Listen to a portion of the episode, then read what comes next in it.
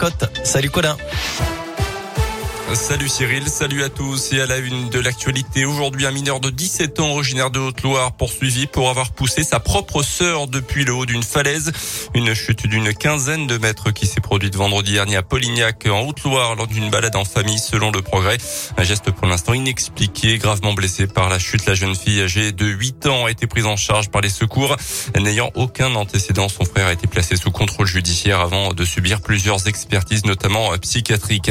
Il menaçait de mort deux de ses nièces. Un Indinois de 46 ans récidive a été condamné à plusieurs mois de prison ferme avec maintien en détention.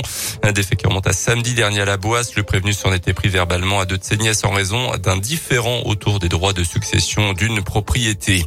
Des forces de l'ordre en plus à Saint-Etienne. C'est ce qu'annonce aujourd'hui le maire Gaël Perdriau. Un engagement de l'État qui date de la fin du mois de décembre et confirmé dans un courrier récemment par le ministre de l'Intérieur Gérald Darmanin.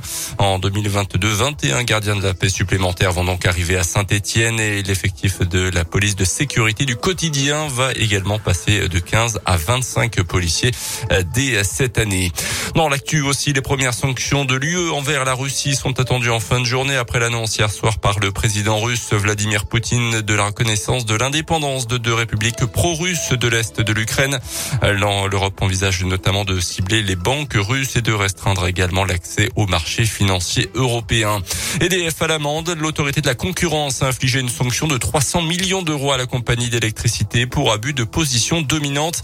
EDF aurait exploité abusivement des fichiers de clients entre 2004 et 2021 pour proposer aux consommateurs des offres de marché en gaz et électricité notamment.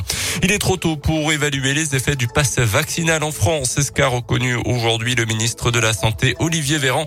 Il était auditionné par la commission d'enquête du Sénat. Selon le ministre, le pass vaccinal introduit en tout début d'année en France a permis de renforcer la protection dans les lieux de brassage, mais aussi d'inciter plus de gens à aller se faire vacciner contre le Covid. Colanta de retour ce soir. Cette édition 2022 s'intitule Le Totem Maudit. Elle se déroule aux Philippines. Parmi les participants, Jean-Charles, un Ligérien de 40 ans. On l'écoute. Honnêtement, j'ai trouvé ce que j'étais venu chercher, c'est-à-dire moi cet aspect survie, euh, voir un peu euh, quand euh, on mange pas, quand on a froid, quand on est mouillé, ce que ça donne au niveau rapport humain. Et puis après, oui, c'est sûr que c'est des conditions qui sont pas habituelles. Le fait de pas manger, le fait d'être mouillé en permanence, parce que nous, il y avait toujours de la pluie, donc on était mouillé 24 sur 24. Je connaissais pas les Philippines.